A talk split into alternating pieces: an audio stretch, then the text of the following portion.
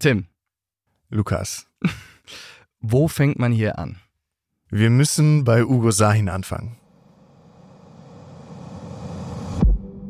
Es ist der 24. Januar 2020. Der DAX ist fast auf Rekordhoch und in der Tagesschau an diesem Abend, da ist das hier eine der Top-Nachrichten. Der angeschlagene deutsche Ferienflieger Condor wird von der polnischen Fluggesellschaft LOT übernommen. Zu dieser Übernahme wird es sowieso nie kommen. Mhm. Nur drei Monate später wird der Deal abgebrochen. Der Deal sichert fast 5000 Arbeitsplätze bei Condor. Das bedeutet Jobsicherheit. Da muss sich keiner Sorgen um die Zukunft machen. Damals sieht noch kaum jemand einen Grund, warum es nicht einfach so weitergehen sollte wie bisher.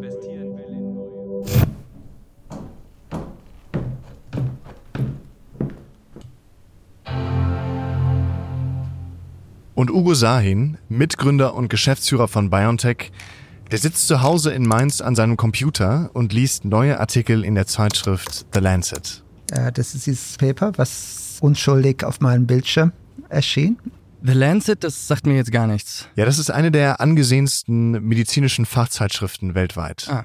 Und am Montag war ich dann in Deutschland, hatte natürlich davon gehört, dass es in Wuhan einen Ausbruch gab.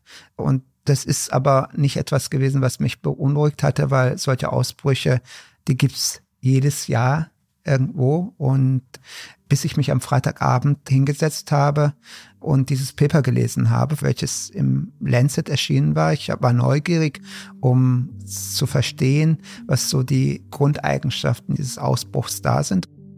Ich habe ja das Paper gelesen, über das er hier spricht, und es ist ziemlich interessant geschrieben. Mhm. Es beschreibt die Geschichte einer Familie. Die waren bei ihren Angehörigen in Wuhan und stecken sich auch dort an und kehren dann danach mit einer Lungenentzündung zurück in ihre Heimat. Verstehe. Das heißt, diese Familie war nie auf diesem berühmten Wet Market in Wuhan. Und damals war das ja der erste bekannte Hotspot von Corona. Mhm. Für Ugo Sahin ist damit sofort klar, eine Mensch-zu-Mensch-Übertragung ist möglich.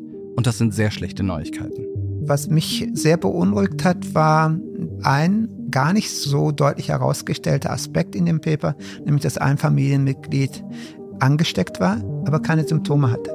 Kein Fieber, keinerlei Symptome.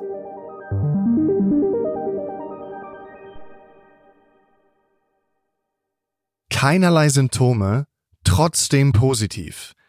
Für uns ist es heute mittlerweile völlig klar, aber, ja, aber damals übersehen das fast alle. Genau. Und dieses Detail, das macht das Virus so gefährlich. Mhm. Es kann sich halt viel schneller verbreiten und ist einfach schwerer einzudämmen. Und das verstehen auch die Verantwortlichen in Wuhan nicht. Die behandeln diesen Ausbruch wie andere Ausbrüche zuvor. Ja.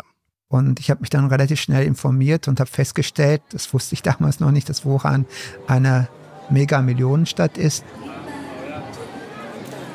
dass es über einen internationalen Flughafen weltweit verbunden ist. Ich habe kurz ausgerechnet, wie viele Flüge in den letzten sechs bis acht Wochen da waren. Und mir war dann klar, dass dieser Ausbruch nicht mal lokal sein wird. Und damit war für mich klar, wir laufen auf eine Pandemie hinaus. Wir sind quasi schon in einer Pandemie, die noch nicht sichtbar ist. An diesem Abend, in nur wenigen Stunden, ändert Ugo Sahin den Kurs seines Unternehmens und startet die schnellste Impfstoffentwicklung der Geschichte. BioNTech wird damit Millionen von Menschenleben retten, Milliarden an Umsatz machen und die Stadt Mainz wird so viele Steuern von BioNTech einziehen, dass sie auf einen Schlag ihre gesamten Schulden bezahlen kann. Diese Geschichte beginnt aber nicht erst im Januar 2020, sondern bereits Jahrzehnte zuvor. Mhm. Und sie endet auch nicht mit der Entwicklung des Impfstoffs gegen Corona. Dass so ein Impfstoff ausgerechnet von einem unbekannten Unternehmen aus Mainz kommen würde, ein Unternehmen, das vor allem an Krebstherapien forscht, damit hat niemand gerechnet. Und wir wollen verstehen, warum das kein Zufall war, sondern das Resultat aus unzähligen Teilproblemen, die Wissenschaftlerinnen auf der ganzen Welt über Jahrzehnte lösen mussten. Es geht um diesen Prozess der Wissenschaft und um die Hoffnung auf eine völlig neue Medizin, ein Ende von Krebs, wie wir ihn kennen, eine Impfung gegen Tuberkulose, HIV, Malaria und vielleicht sogar das Altern. Mein Name ist Tim Kleikamp. Und ich bin Lukas Sam Schreiber. Von Stern und One Pot Wonder ist das das RTL Plus Original, eine neue Medizin, die BioNTech Story. Eine neue Folge von Eine neue Medizin findet ihr wöchentlich überall, wo es Podcasts gibt oder viele Folgen schon vorab exklusiv auf RTL Plus Musik.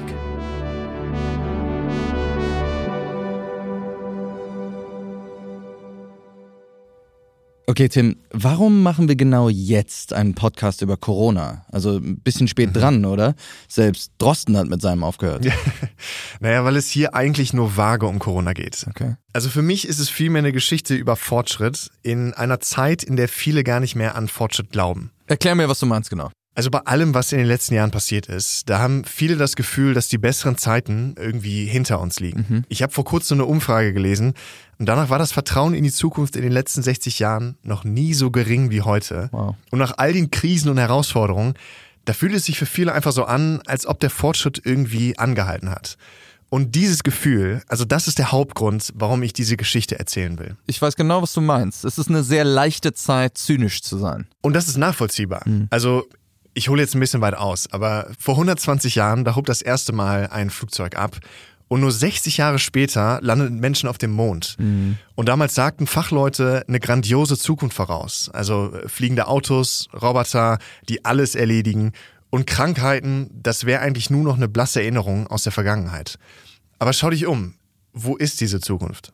Und das prägt alles um uns herum. Unsere Politik, unser Selbstverständnis und wie wir unsere Welt wahrnehmen. Und deshalb finde ich diese Geschichte über die neue Medizin so wichtig. Wenn die wirklich hält, was die Gründer von BioNTech hoffen, mhm. wie werden wir dann auf diese Zeit zurückblicken? Vielleicht ist das einer dieser seltenen Momente, in dem Fortschritt einen richtigen Sprung macht. Ja. Und zum ersten Mal seit einer langen, langen Zeit ist es möglich, dass genau dieser Sprung genau hier in Deutschland stattfindet. Und deshalb erzählen wir diese Geschichte. Und dafür hast du in den letzten Monaten mit sehr vielen Menschen gesprochen. Mit den wichtigsten Leuten bei BioNTech, mit den Investoren, Politikern, Wissenschaftlerinnen. Ja. Und einige von ihnen haben ihre Geschichte zum ersten Mal so detailliert erzählt. Also wir haben einzigartigen Einblick bekommen, wie Innovation wirklich stattfindet, warum ein Erfolg, der scheinbar über Nacht kommt, 30 Jahre dauern kann und wie viele Menschen richtige Entscheidungen treffen müssen, damit aus einer Idee etwas wirklich, wirklich Großes wird. Also um auf deine mhm. Frage zurückzukommen, ja, es ist eine Geschichte über Corona, aber halt auch so viel mehr. So, es ist Anfang Juli 2022. Wir besuchen heute BioNTech an der Goldgrube in Mainz. Das ist der Hauptsitz von BioNTech. Das ist jetzt auch äh, kein schlechter Witz. Die Adresse von BioNTech ist tatsächlich an der Goldgrube 12. Das Gebäude, an dem wir hier stehen, sieht ein bisschen, ja, ich würde es jetzt beschreiben wie so ein modernes Uni-Gebäude. Ähm, es liegt direkt neben einer riesigen Baustelle. Da plant BioNTech neue Anlagen. Hinter dem Zaun wehen drei BioNTech-Flaggen. Äh, ich habe schon ein paar Touristen gesehen, die damit Fotos gemacht haben. Den Zaun, den gab es vor zwei Jahren noch nicht. Ähm, mittlerweile sind hier verschiedene Kontrollen, Sicherheitspersonal, Metallschranken, eigentlich alles drum und dran. Ja, ich Interview mit Herrn Schahin. Hallo. Hallo. Hallo. Guten Tag. Hallo. Nice to meet you. Nice to meet you. Hi. Hi. Manche Menschen sind sehr neugierig. Ich bin sehr neugierig. Ich möchte die Dinge verstehen. Als Ugo Sahin den Raum betritt, legt er direkt seinen Fahrradhelm vor dem Gespräch neben sich auf den Tisch. Und dieser Fahrradhelm, der ist auch ein Stück weit legendär. Also ganz viele bei BioNTech haben ihn zum ersten Mal mit diesem Fahrradhelm auf dem Kopf kennengelernt. Am Haupteingang ist sogar ein einzelner Fahrradständer für ihn reserviert. Ich bin Ugo Sahin, ich bin Mitgründer und CEO des Unternehmens vom Hintergrund Mediziner, Arzt und Immunologe. Er ist nicht nur Chef des Unternehmens BioNTech, er ist gleichzeitig auch Professor für Onkologie und Immunologie an der Universitätsmedizin in Mainz wo er bis heute sogar noch lehrt und Doktorandinnen betreut. Er ist durchschnittlich groß, vielleicht knapp über 1,80 und für über 50 Jahre ist er wahnsinnig fit. Also er macht sehr viel Sport und das sieht man. Er hat kurz rasierte Haare und trägt ein Nazar-Amulett um den Hals. Das sind diese in der Türkei typischen blauen Ketten mit dem Auge drauf. Mhm. Im Gespräch mit ihm merkt man sehr schnell, dass er sehr analytisch denkt. Dementsprechend habe ich ein Denken, welches mathematisch sehr, sehr geprägt ist und präzise ist. Und die Wissenschaft ist äh, so ein bisschen wie Mathematik, nur viel komplexer. Das sagt er jetzt nicht nur so. Er hat neben Medizin auch Mathematik studiert. Dadurch, dass sie komplexer ist, ähm, wird vielen nicht klar, dass trotz dieser Komplexität ganz klare Zusammenhänge immer bestehen. Ja. Äh, und eines der wesentlichen Aspekte in der Wissenschaft ist, dass man auch wenn man die Zusammenhänge nicht kennt, akzeptiert, dass Zusammenhänge da sind, ja, die dann identifiziert werden müssen. Seine Neugier zeichnet ihn ganz besonders aus. Der ist absoluter Vollblutwissenschaftler und möchte unbedingt komplizierte Probleme lösen. Er agiert äh, so ein bisschen so wie so eine AI. Das ist die Mitgründerin des Unternehmens und die Frau von Ugo Sahin. Ich bin Özlem Türeci, ich bin Mitgründerin und Chief Medical Officer der BioNTech.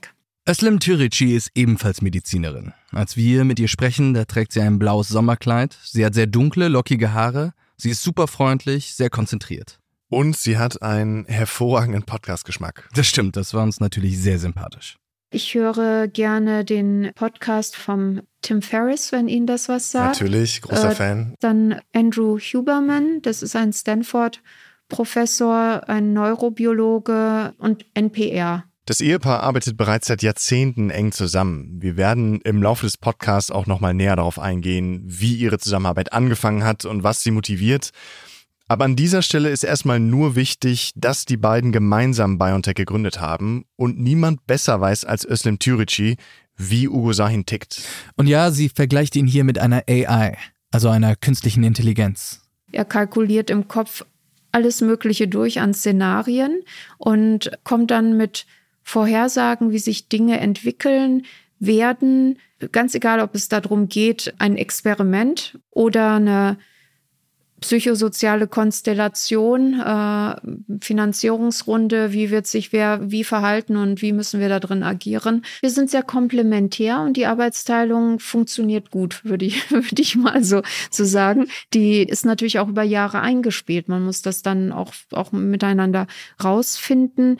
Mein Mann ist sehr visionär und schafft das so, diesen Übergang zwischen Realität und was in der Fantasie möglich ist, zu blurren, also zu, zu verwischen und auf der Basis dann auch quasi diese Innovation sich vorzustellen und in Gang zu bringen. Ich bin quasi so ein bisschen das Sounding Board, also viele Dinge entwickeln wir dann in der Diskussion. Ähm, er hat eine Idee, dann bin ich immer derjenige, der die Probleme sieht und die Herausforderungen und warum das ganz sicherlich nicht geht. Also diese typische Arbeitsteilung in einer Ehe, die man so hat. Und dann gibt es so ein Ping-Pong und am Ende hat man dann etwas Robustes, womit man dann anfangen kann, womit man dann ans Team geht und sagt, so und so stellen wir uns das vor. Ich habe das festgestellt, dass ich sehr früh mich äh, mir aufgefallen ist, dass ähm, wenn ich Dinge gelesen habe, äh, die einfach nur Fakten berichtet haben, war ich sehr unzufrieden, weil ich wissen wollte, womit hängt das zusammen. Und mir fällt auch heute auf, äh, dass wir in Diskussionen häufig Behauptungen gemacht werden oder Fakten genannt werden, ohne die elementare Ursache zu adressieren. Also dieses, dieses Verstehen bis auf den Grund gehen, das wir ja als Kinder alle haben, äh, diese Warum-Frage äh, fortzusetzen, bis dann jemand sagt, das weiß ich nicht mehr. Ja, da fängt Wissenschaft an. Äh, und das muss man sich als Wissenschaftler erhalten, diese kindliche Neugier. Und dann nicht aufzuhören mit der letzten Antwort, sondern da fängt unsere Arbeit an. Zurück zum 24. Januar 2020. Der Tag, an dem die Arbeit am Impfstoff gegen Corona beginnt. Also, Ugo Sahin liest das Paper und stellt fest, die Situation ist viel kritischer, als die ganze Welt denkt. Mhm. Da ist eine Bedrohung, von der kaum jemand weiß, dass es sie überhaupt gibt. Wie macht er jetzt weiter? Ja, er muss jetzt erstmal seine Geschäftspartnerin darüber informieren. Wir haben uns am nächsten Morgen mit Österm unterhalten und ich habe ihr quasi das Paper zusammengefasst. Das war ein ganz, ganz komischer Tag. Der fing erstmal ganz unauffällig an. Äh, mein Mann hatte zwar lange nachts noch gelesen, aber das ist jetzt nicht unbedingt etwas, was ich nicht gewohnt wäre. Ja, ich wusste, er arbeitet sich in irgendwas hinein und das scheint spannend zu sein. Und am nächsten Tag war es aber so, dass wir den Tag ganz normal angefangen haben und er dann gesagt hat, dass er die Befürchtung hat, dass wir eigentlich schon in einer Pandemie sind. Und dann ist man natürlich erstmal so vor den Kopf gestoßen und äh, denkt, ja, was denn jetzt? Und muss sich erstmal damit, weil wir hatten ja, Sie haben die Nachrichten zitiert, wir hatten ja überhaupt gar keinen Hinweis. Noch nicht mal Diskussionen irgendwo in, in, in Medien, die auffällig gewesen wären.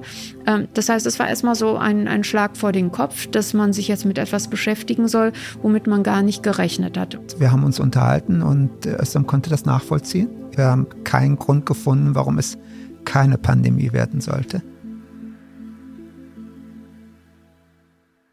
Ich hätte einfach nicht glauben können, wenn mir jemand sagt, dass wir uns bereits in einer Pandemie befinden. Aber auch ihr fiel das nicht so leicht, das zu glauben. Aber sie kennt ihn gut und weiß, wie häufig er mit seinen Aussagen eben schon richtig lag. Meine Erfahrung all die Jahre ist eben gewesen, dass diese Sachen dann auch immer eingetreten sind. Nicht, weil er jetzt äh, besonders gut im Vorhersagen ist, sondern weil er einfach diese technische Durchkalkulation von Szenarien macht und die in Zusammenhang bringen kann.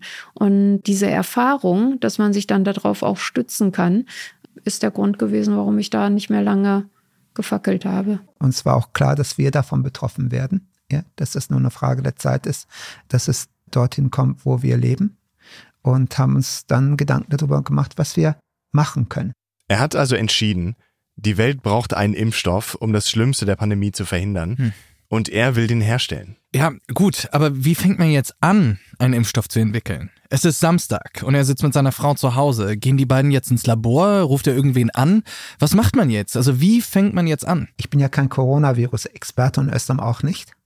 Wir haben uns dann die publizierte Literatur runtergeladen. Das sind knapp 150, 180 Paper gewesen wo ich durch die Titel und den Abstract erstmal gegangen bin, also die Zusammenfassung gegangen bin und habe die relevantesten 25 bis 30 Paper identifiziert und habe sie dann auch gelesen. Coronaviren beschreiben nicht nur den einen Erreger aus Wuhan, sondern beschreiben eine gesamte Familie von Viren.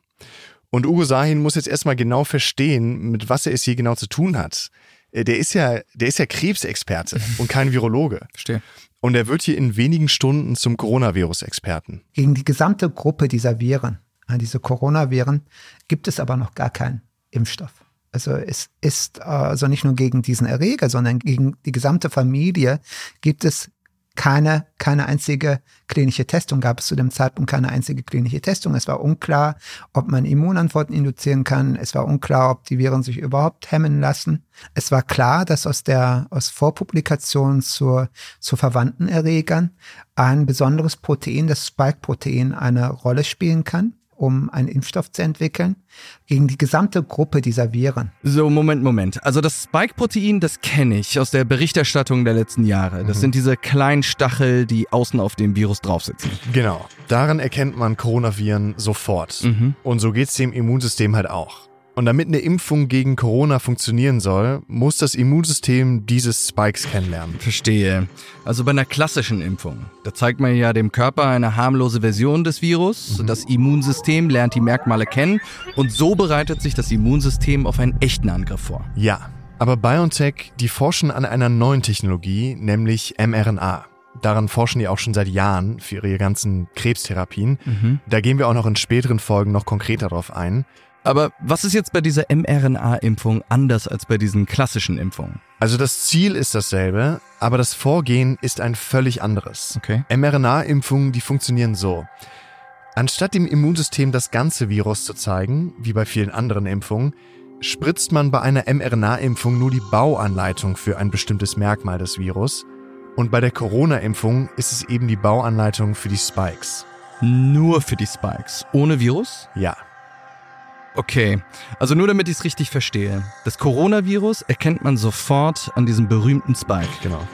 Und bei der mRNA-Impfung bekommt der Körper einen Bauplan und baut damit nur die einzelnen Spikes. Und jetzt weiß das Immunsystem, woran es das Coronavirus erkennt und ist besser für einen echten Angriff vorbereitet. Ja. Verstehe.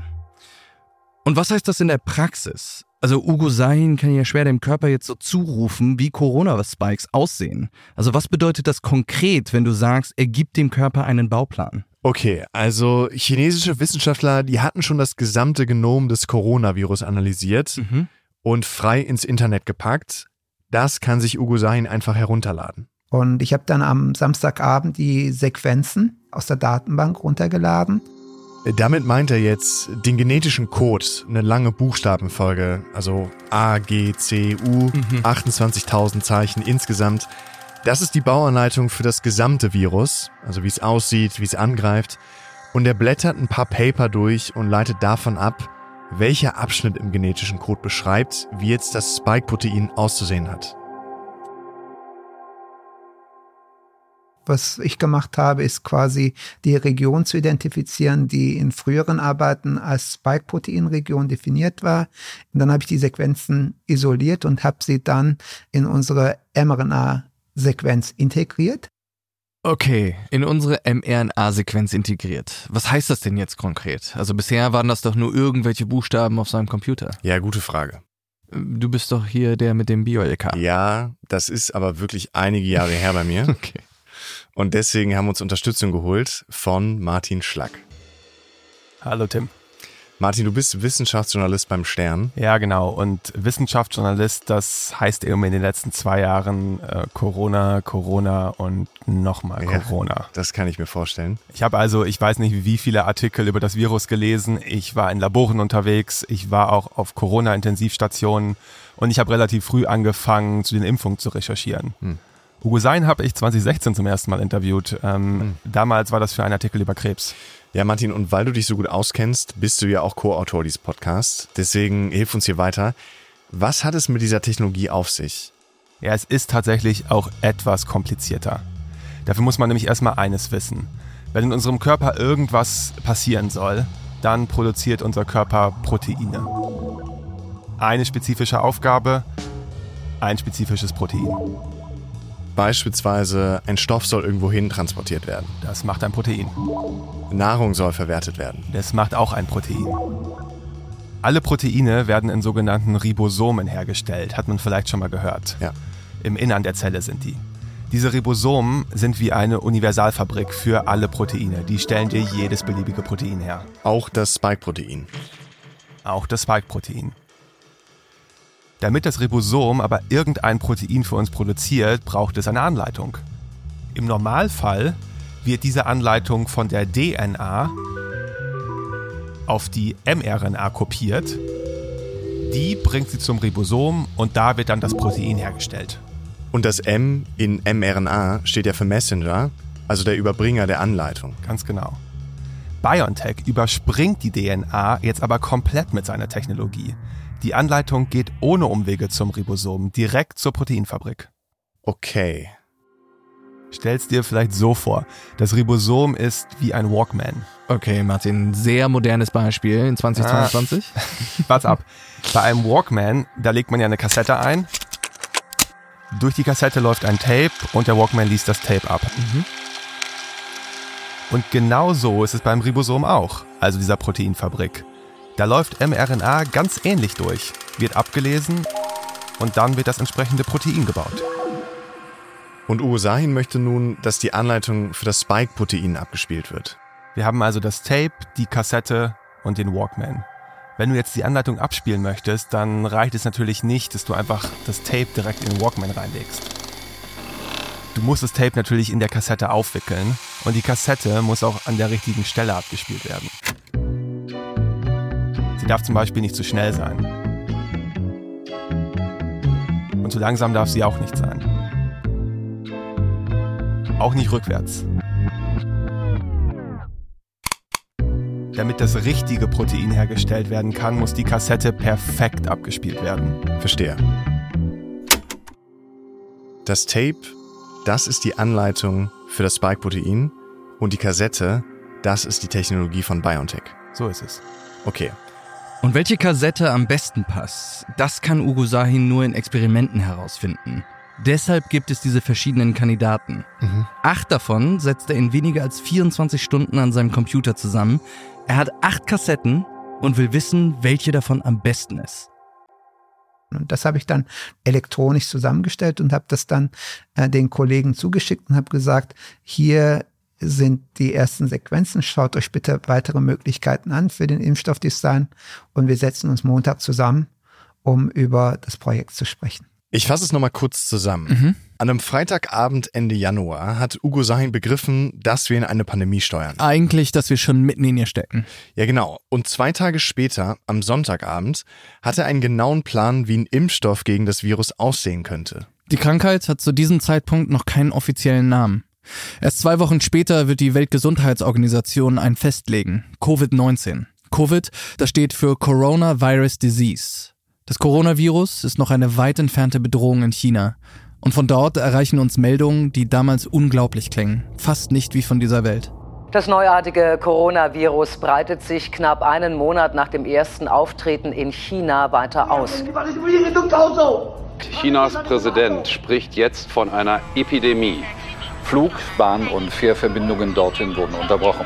Weltweit sind etwa 1400 Menschen infiziert. 41 starben bislang an der Lungenkrankheit, alle in China. Vielerorts gelten massive Reisebeschränkungen und Schutzmaskenpflicht. Der Handel mit Wildtieren wurde landesweit untersagt. Die USA, Frankreich, Russland evakuieren ihre Bürger aus der Stadt Wuhan in China, wo das Coronavirus zuerst auftrat und wo es bisher am meisten Infizierte gibt. Von Mainz, von Deutschland, da scheint das Virus dagegen noch weit entfernt. Im ganzen Land gibt es noch keinen einzigen Fall. Über einen Impfstoff spricht niemand, weil niemand ihn für nötig hält. Das Robert Koch Institut schätzt die Gefahr für die Bevölkerung als gering ein. Die Bundesregierung hält das Land auch ohne Impfstoff für gut vorbereitet.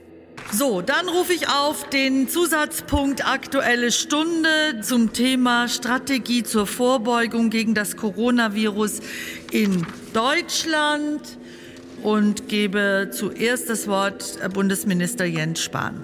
Der von China ausgehende Ausbruch des Coronavirus hat inzwischen weltweite Auswirkungen. Die Gefahr für die Gesundheit der Bevölkerung in Deutschland durch die neue Atemwegserkrankung schätzt das Robert Koch Institut aktuell weiterhin als gering ein.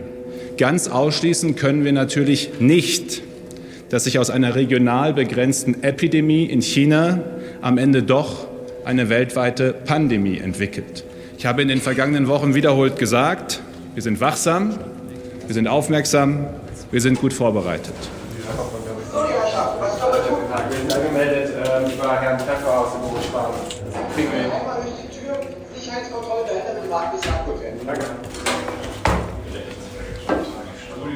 Dieser Satz, wir sind gut vorbereitet im Februar 2020, der hat mich furchtbar eingeholt. Also solche Sätze, Kommunikation ist sehr, sehr wichtig, gerade von den Verantwortlichen in der Regierung. Da würde ich manches aus heutiger Sicht äh, anders machen. Ähm, ich behaupte, in jeder Zeitungs- und, und Medienredaktion äh, gab es auch mal eine Fehleinschätzung, wie die Pandemie weiter verläuft. Äh, in jedem Unternehmen, in der Wissenschaft, äh, an jedem Familienmittagstisch oder Frühstückstisch hat so wahrscheinlich jeder schon mal falsch gelegen in den letzten zwei Jahren darüber, wie es weitergeht. Wenn Sie sich einmal vorstellen mögen und die Position, die Sie innehaben. Jens Spahn, äh, stellvertretender Vorsitzender der CDU-CSU-Bundestagsfraktion. Ich überlege auch gerade, ob wir noch die Vorstellung, die Sie, die Position, die Sie damals inne hatten. Die können Sie doch erzählen. Das mache ich doch sehr gern. Jens Spahn, ehemaliger Bundesminister für Gesundheit im Kabinett Merkel IV. Wann haben Sie das erste Mal vom Coronavirus gehört? Es war Anfang Januar in einem Bericht des Robert Koch Instituts ans äh, Bundesministerium für Gesundheit, der dann auch mir äh, vorgelegt worden ist. Ähm, naja, es gab zu der Zeit auch regelmäßig äh, Berichterstattung und in den Monaten zuvor zu den Ebola-Gebieten. Äh, auch, auch über die Ausbrüche hat das Robert-Koch-Institut uns äh, regelmäßig berichtet und die zuständige äh, Unterabteilung im Ministerium für Gesundheitssicherheit. Äh, insofern gibt es bei größeren Ausbrüchen von bekannten oder neuen äh, Erkrankungen auf der Welt äh, schon immer auch einen Bericht. Nicht jeder erreicht den Minister gleich. Natürlich wollen wir von Jens Spahn wissen, wie hat er den Ausbruch damals eingeschätzt? Das Problem war ja von Anfang an, dass die Chinesen nicht besonders transparent waren. Äh, auch keine WHO-Experten zum Beispiel äh, nach China lange haben einreisen lassen. Und alles, was wir über das Virus wussten, wussten wir nur von den Chinesen. Und da wusste halt keiner, was stimmt, was stimmt nicht, gibt es noch mehr Infos oder nicht. Ganz am Anfang war von vielen auch die Einschätzung noch, das könnte sowas sein wie SARS-CoV-1 äh, vor einigen Jahren, äh, was ja am Ende eine sehr lokal-regionale äh, Infektionsdynamik nur ausgelöst hat. Wundern da auch im gleichen Zeitrahmen, wenn man jetzt weiß, okay, das ist brisanter, als wir vielleicht alle vor ein paar Wochen dachten, wurde da auch schon über möglichen Impfstoff als Hoffnungsschimmer diskutiert oder dass uns das zugutekommen könnte? Es gab immerhin schon einen Test, doch das ist ja nicht selbstverständlich. Die Chinesen immerhin, da waren sie äh, äh, transparent, haben sehr früh, per Twitter, glaube ich, war das, wenn ich es richtig erinnere, ähm, Informationen über das Virus so äh, online gestellt, dass hier in Berlin und in Deutschland äh, eben unter Beteiligung der Charité äh, der erste Test auf der Welt entwickelt wurde. Also dass es überhaupt einen Test gibt, der für dieses eine Virus anschlägt, das war schon nicht selbstverständlich. Über einen Impfstoff haben wir da noch gar nicht viel, ähm, äh, jedenfalls im Ministerium, gleich nachgedacht. Wir waren erstmal damit beschäftigt, uns einen Überblick über diese Erkrankung zu beschaffen. Ähm, den ersten Kontakt beim Thema Impfstoff, äh, den ich mich jetzt erinnern kann, ohne die Akten alle vor mir liegen zu haben, äh, der dürfte so im, im Ende März, Anfang April, April gewesen sein. Wir haben uns im Nachhinein die Frage gestellt, weil man, man wird sich ja natürlich erstmal anschauen, okay, wie viel Zeit haben wir in der Vergangenheit für einen Impfstoff gebraucht? Im Durchschnitt dauert die Impfstoffentwicklung mehr als zehn Jahre. Der absolute Rekord liegt bei vier Jahren. Das war der Impfstoff gegen die Kinderkrankheit Mumps. BioNTech wird es, wie wir wissen, in elf Monaten schaffen es war alles andere als klar. Im Gegenteil, es gibt ja viele Infektionskrankheiten, wo es nach Jahrzehnten keinen Impfstoff gibt. Äh, Malaria zum Beispiel, HIV, nochmal komplexer, aber also wo seit Jahren, Jahrzehnten geforscht wird und kein Impfstoff verfügbar ist. Ähm, deswegen war es alles andere als klar, ob es überhaupt jemals einen geben könnte. Und in der nächsten Folge von Eine neue Medizin, die BioNTech Story die übliche deutsche Biotech-Firma. Das heißt schon eigentlich gegründet, um dann irgendwann zu sterben. Da bin ich rausgegangen aus dem Besprechungszimmer, bin in das Büro meines Bruders gegangen und habe gesagt, heute habe ich die gefunden, die unseren Traum verwirklichen. Das hat den so sehr begeistert, dass er sofort gefragt hat, ob er investieren kann. Ja. Und unsere erste Antwort war nein. Glauben Sie, dass auch andere Fonds in BioNTech investiert hätten? Nicht in dem Ausmaß und in der Art und Weise. Nicht zu der Zeit. Das ist eine Produktion von OnePod Wonder und Stern im Auftrag von RTL Plus. Erzählt wurde sie von Tim Kleikamp, Lukas Sam Schreiber und Martin Schlack.